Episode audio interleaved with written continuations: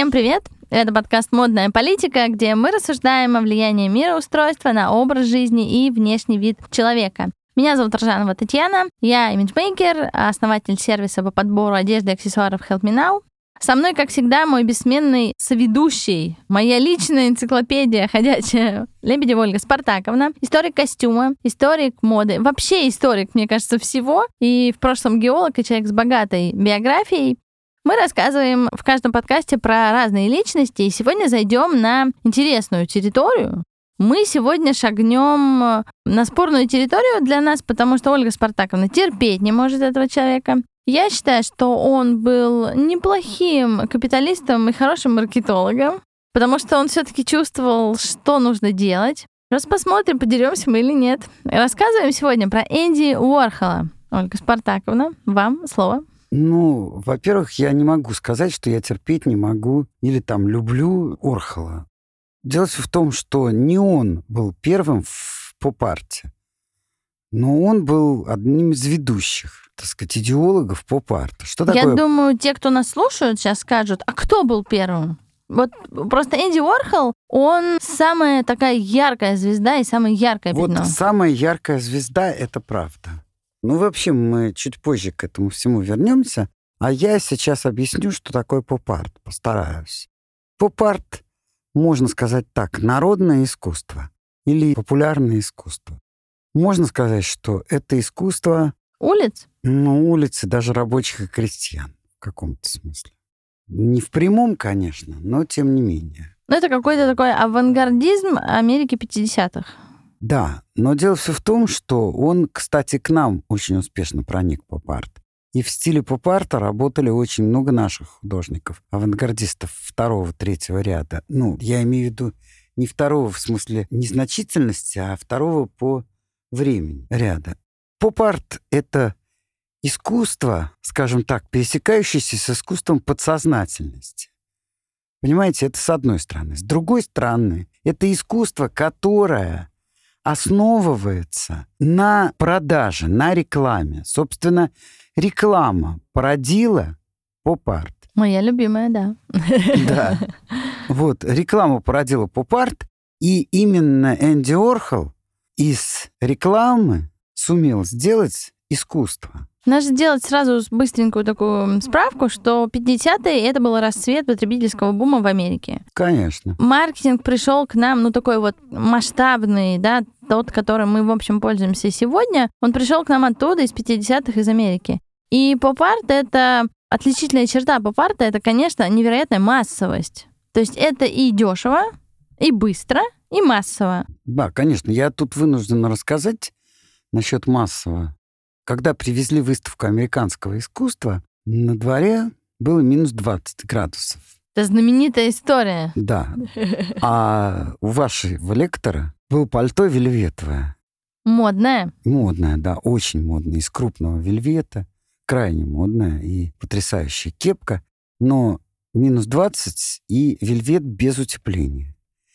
И мы простояли 5 часов в очереди, Потом встретили знакомых, которые нас все-таки пропихнули туда. И когда мы стали похожими на сосульки, я увидела ряд бутылок, которые были нарисованы. Ну, знаменитые бутылки. Да, знаменитые бутылки. Ворхола. Я заплакала.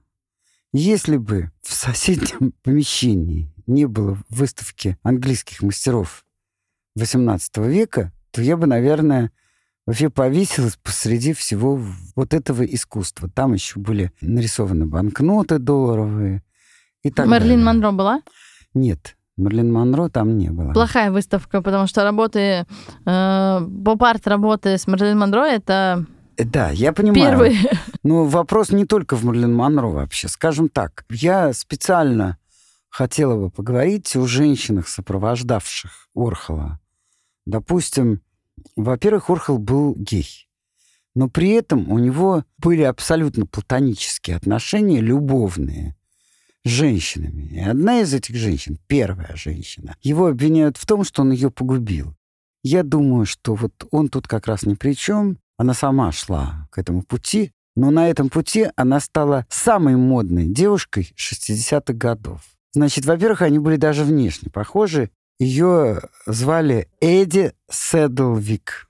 скажем так, она была Алисой в психоделическом, а мы уже стали с вами разговаривать про психоделику, в психоделическом смысле. Вообще психоделика, если переводить с греческого, это ясная душа. А ясная душа — это измененное сознание. Потому что наша душа не может быть уж очень ясной. Естественно, что это измененное сознание, и это очень важно. Кругом фиолетовый цвет. Это, так сказать, цвет психоделики. Лиловый, фиолетовый. Ну, все его оттенки, конечно. Да, нельзя быть здоровым психически человеком и при этом быть интересным человеком. Нет, конечно. Потому что обязательно надо полежать или в психиатрической больнице, или вот в потустороннем сознании пребывать. А что дает потустороннее сознание? Естественно, наркотики. Мне вот здесь сразу хочется сказать, что удивительно. Вот он говорил всегда, что из искусства нужно делать деньги. Я начинала как коммерческий художник, а хочу закончить как бизнес-художник. И при этом есть сведения, что он был глубоко верующим человеком. Как вот эти три фактора, что наркотики, его невероятное коммерческое устремление и вера, католицизм уживались в одном человеке? Мне кажется, что, во-первых, что касается наркотиков, всю жизнь, со времен греков, все провидицы, это сейчас уже установлено, что в тех местах, где они вещали, были выходы газов, которые изменяли их сознание. Это первое. Во-вторых, если я не ошибаюсь, в Библии нет никаких разговоров о наркотиках. Ну, то есть, если не вино, то можно.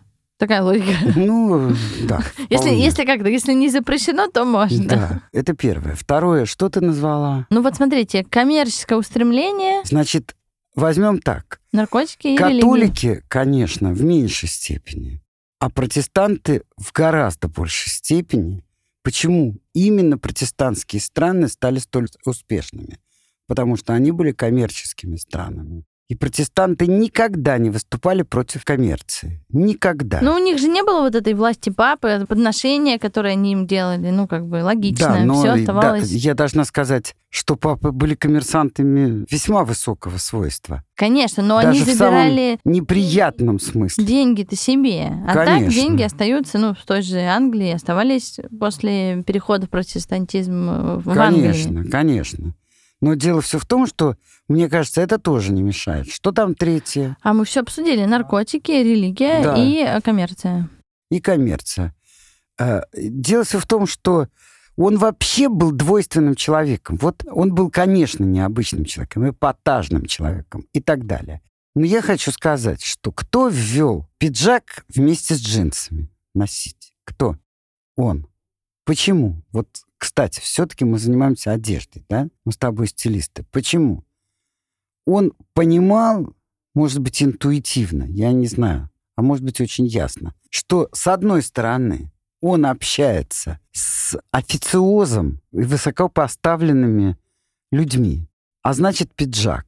А с другой стороны, он должен показать, Что он творческий что человек. он абсолютно свободный человек. И он Конечно. вводит вот этот пиджак вместе с джинсами. Что касается, все-таки вернемся к его первой возлюбленной, очень многие говорили тогда, и он писал, он писал, что она просто дурочка, очень ласково писал, что она была невероятно привлекательна, потому что в ней была такая податливость, как у газели, такая вот неуверенность в себе, какая-то слабость невероятная. И в то же время огромная сексуальность, которая действовала просто магически. Кроме всего прочего, она выросла в жуткой семье, в жуткой. Это была очень обеспеченная семья, но там был отец с биполярным расстройством вообще. И он творил черт знает что, и есть некоторые сведения, что он спал с ней в ее 13 лет. И вот вся вот эта гремучая смесь, она вообще ассоциировалась с Алисой в «Стране чудес». И она, собственно, это и не скрывала. Она была в какой-то степени живущая в неком зазеркалье. Неважно, как относиться к зазеркалью, положительно, отрицательно, это уже другое. Она действительно была такой девушкой, и это, конечно, подкреплялось наркотиками. Наркотиками, которые помогали вот этому психоделическому восприятию.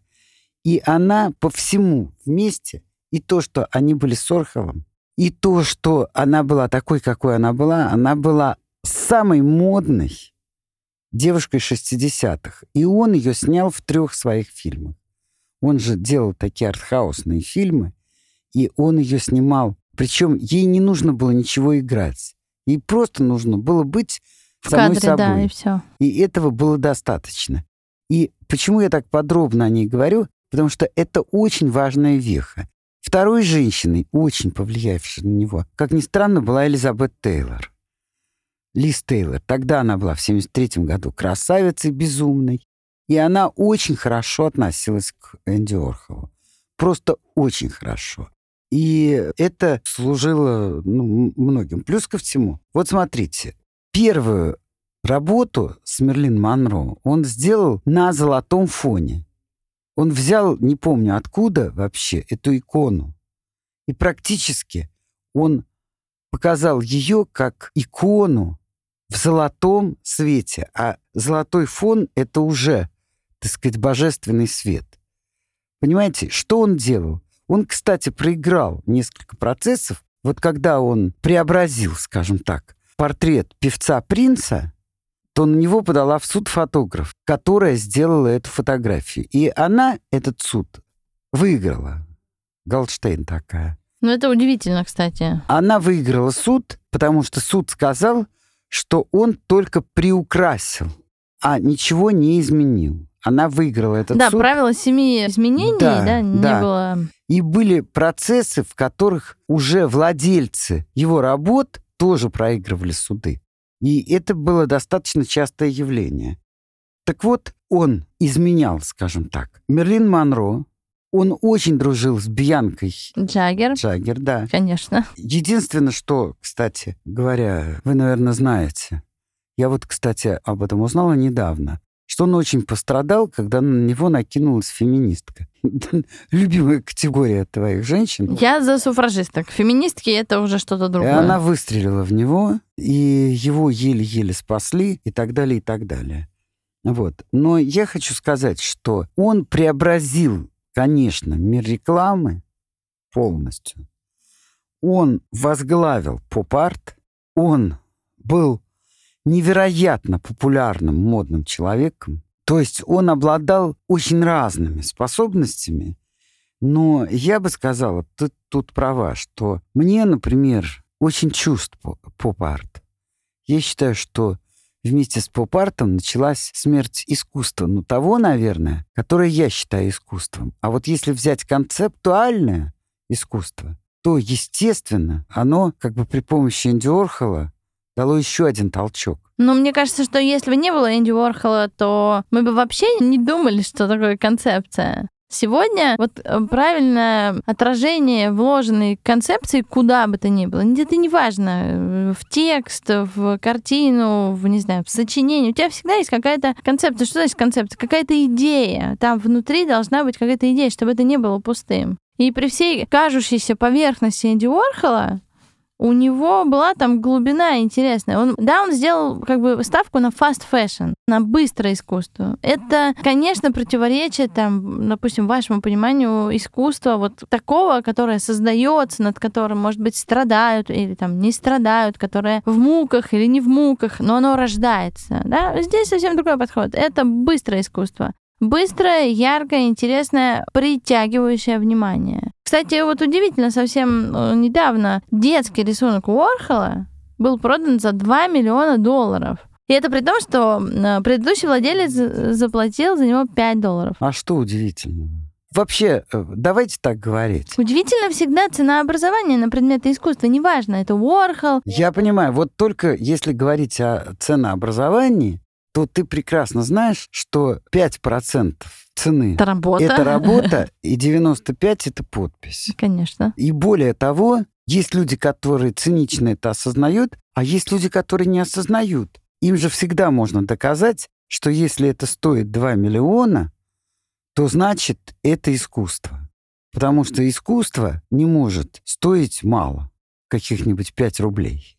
Хотя опыт показывает, вы знаете, наверное, что недавно, ну как недавно, лет 20 назад, Очень недавно, Ольга Спартаковна. ну, сравнительно. На одном чердаке одна старушка нашла какие-то деревянные панели, хотела их сжечь, а потом кто-то сказал, да надо показать искусствоведам. И панели оказались чуть ли не 13 века, я забыла сейчас. Вот. И она стала очень богатой женщиной, потому что она хотела за эти панели, по-моему, 300 евро, а оказалось то ли 300 тысяч, то ли 3 миллиона, то ли 30 миллионов, ну, я уж не помню. То есть я хочу сказать, что на самом деле я бы сказала так, что мода на поп-арт и на все, что делал Энди Орхел, сам Энди Орхел был человеком, безусловно, очень талантливым и очень умным. Но мода на его вот эти вот работы очень снижает уровень тех, кто ими восхищается. Но это другой вопрос, что нужно все-таки развивать в себе чувство прекрасного, чтобы да, в полной мере да. оценить вот важность работы Орхола. Потому что дело не в том, что он супы поставил на картинку или бирюзовым цветом расставил Мерлин Монро. Нет, нужно немножко по-другому на это смотреть. Хотя, конечно, в так называемой поп-культуре вообще это тоже детище Америки. Мы скорее там за ним шли всегда, а не создавали его. Уорхол очень важная фигура. Вообще сам Уорхол, вот это всегда меня, ну не то что удивляет, он же был из семьи э, иммигрантов. Более того, я скажу вам, что он был очень редкой национальности, очень редкой, малочисленной группы людей, русинов, которые жили в Словакии, вот где-то рядом с Россией, ну, на территории к северо-западу, да, там, к Ужгороду, да. да. Это очень малая группа. Просто так случилось, что я знала талантливейшего человека, тоже русина. И мне стало казаться, что все русины безумно талантливые. И звали его на самом деле, фамилия его Вархол. Ну, оригинальная, и они иммигранты, да. конечно. И причем все не потакало тому, чтобы думать о том, что он станет гением. Но он им стал, и вообще он им родился. Конечно, не стал. Да, но у него же очень какая-то трагическая жизнь. Его старшая сестра, э, ну, первая дочь в семье, там, Юстина, которая родилась еще в Словакии, умерла до переезда в США. Он сам заболел какими-то еще в детстве, да, там, хореей, сизингома, и она стала следствием перенесенной скарлатины и он был прикован к постели. Вообще его интеграция, социализация в американскую вот эту подростковую жизнь, она шла как-то очень болезненно. Он был изгоем, он как-то неуверенно себя чувствовал, у него развивалась мнительность. Вот эта вся его какая-то боязнь людей, нелюбовь. Вот он как-то вот, ну не то, что я не могу сказать, что это трагично, это могло повернуться в любую сторону, но как-то, в общем, то ли его болезнь, то ли этот переезд, то ли какая-то другая культура, потому что их семья была прихожанами русинской греко-католической церкви. Наверное, переезд в Америку привнес, ну, не то что неудобство, но поменял уклад семейной жизни, да, вот их. Может быть, смерть старшей сестры, я не знаю. Ну, как-то кажется, что вот... И ты смотришь фильм о нем, ну, это все очень трагично. Он же родился в 28 году, а это за год до Великой депрессии. И зачем они переезжали? Затем, чтобы оказаться в нищете на, на уровне вообще просто голодовки. Но я хочу сказать, что, тем не менее, очень часто, когда человек переживает такие вещи, он или, скажем так, становится человеком-ненавистником и так далее, или выковывается как чрезвычайно необычный человек. Вот так скажем. Назовем это необычный, талантливый человек. Ну, я думаю, что, как это часто бывает в наших историях, мы касаемся биографии же наших героев. Вот его мама, Ей было 36, когда родился Уорхол. Когда она переехала, она не могла сказать и слова по-английски. И она мастерила, ну, какие-то цветы там из консервных банок и гофрированной бумаги. И, возможно, это стало каким-то толчком для Уорхола. Он как-то по-другому, ну, то есть это же тоже цветы, но это не те цветы, которые растут. Да, а это цветы, которые создали руками. Его мама же была очень простой. Ходила в простом платье, там... И не цветы зла Будлера. Ну, ты говоришь, это же не просто цветы. Я вспомнила книгу Бадлера, а. великую книгу Бадлера «Цветы зла». Всем советую ее Подшучивайте надо мной, значит, да? А ну, то. я к тому веду, что, может быть, вот это стало каким-то вот таким толчком посмотреть на простые вещи совершенно иначе. А может быть, он просто уже родился таким необычным, а все, что остальное происходило с ним, это просто наслаивалось. И в любом случае, я хочу сказать, что наследие Уорхола используют до сих пор. Безусловно. Его вспоминают. Фильм э, «Люди в черном 3», конечно же, там у них теория, понятно, что это режиссерская придумка, но там Уорхол — это тоже агент вот этой вот э, инопланетной разведки, не знаю, инопланетных спасителей, и он э, умоляет, чтобы его сняли с, э, с этого задания, потому что он мужчин от женщин не отличает, и у него там, он устал снимать банки с супом. Ну, то есть сами американцы над этим постоянно подшучивают. Про Уорхола есть много фильмов. Все они пронизаны какой-то болезненностью. То есть и вот смерть э, его, ну, назовем это так, музы, и история про то, что он, ну, там, в итоге болел. Ну, в общем, все это как-то, не знаю, не какая-то там радужная история. Вот, классно жил, классно работал, классно Но зарабатывал. тогда он бы не был Энди. Его не сопровождали различные такие, я бы сказала, мистические, но в то же время очень печальные вещи. Вообще, Тань, если мы подумаем, то ты много знаешь большого искусства, основанного на рассказах, ну, собственно, на сюжетах счастья. А Золушка считается? Не знаю.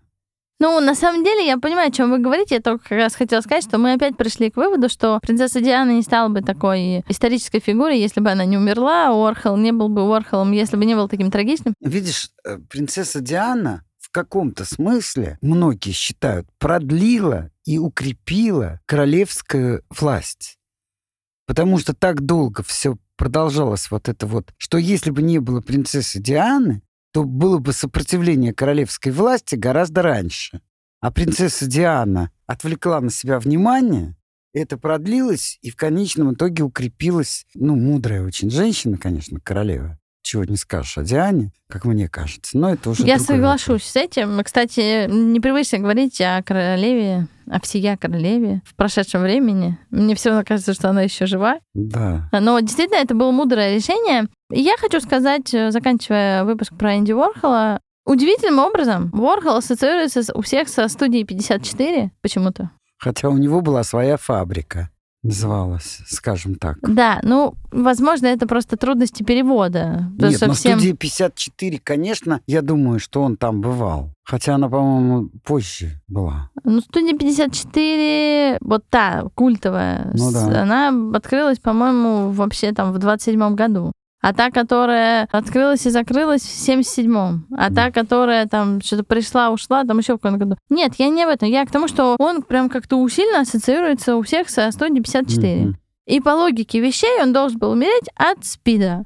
Ну, какая ассоциация со студией 54? А он умер вообще как бы не от этого, и его тяжелейшее вот это ранение, когда на него напала сумасшедшая феминистка, я не настолько люблю феминисток, чтобы одобрять такое поведение. Ну, я вообще не люблю убить. Не нравятся они мне. Ну, просто она снималась в его фильме, вот это вот Валерий Саланс, она снималась в его Да, фильме, знаю, да. и ввалилась в эту фабрику, три раза в нее выстрелила, ну, ужасно. Ворхол переживал это очень сильно, ему было тяжело восстанавливаться, он потерял интерес к экспериментам с искусством, и вот эта вот вся история, ну, видимо, как-то очень сильно на него повлияла, он, наверное, был очень чувствительным человеком, и искусство вот прям на 18 лет как-то, ну, не то, что пропало, вот то, чем он занимался, для него замерло. Но умер он, вот я повторюсь, не от какой там болезни студии 54, не от наркотиков, не от СПИДа, не от чего такого, а от остановки сердца во сне. Мы делали операцию какую-то очередную по удалению желчного пузыря, потому что три вот этих ранения полевых, э, они, по-моему, пришлись как раз в область э, живота, не могли остаться незамеченными. Вот, но он умер во сне, как, наверное, счастливый человек. Говорят, что если ты умираешь во сне, то ты прожил счастливую жизнь. Не знаю. Тем не менее, мне нравится мысль, что он просто заснул, его наследие все используют, и он не закончил плохо, как многие известные личности, которых мы обсуждаем в нашем подкасте. А мне очень нравится еще, что те люди, которых обыватели всегда осуждают, чтобы не сказать более грубое слово, гнобят, в итоге становятся самыми известными людьми. Будем так говорить, Орхол в числе известнейших людей планеты. Даже те, кто понятия не имеет ни о каком поп-арте и вообще ни о чем, все равно знают так или иначе Энди Уорхола. И он повлиял на очень многие вещи. Правильно, будучи совершенно выпадающим из всякого представления обывательского о нормальной праведной жизни. Вот так скажем. Будучи, конечно, очень тонким человеком и очень нервным человеком, и, скажем так, очень оригинальным человеком. Все-таки без оригинальности нет эпатажного искусства. Кстати, в своем последнем интервью вот так вот, Ольга Спартак, мы опять закончим на теме секса. Он утверждал, что он все еще девственник. И я, когда прочитала это, я помню, что я задумалась. Интересно, он создал такую эпатажную жизнь и такую атмосферу вокруг себя, какую-то таинственно нервную, наркотически сексуальную, и при этом он же мог действительно оказаться девственником. А я думаю, да. Ну, просто это человек-парадокс, но да. очень талантливый. Что, предлагаю заканчивать. Мы, наверное, будем продолжать по второму кругу про некоторых рассказывать, потому что многие пишут, а расскажите еще там снова об этом и снова об этом. Спасибо, что были с нами. Приходите в наш телеграм-канал. Всем хорошего дня! thank you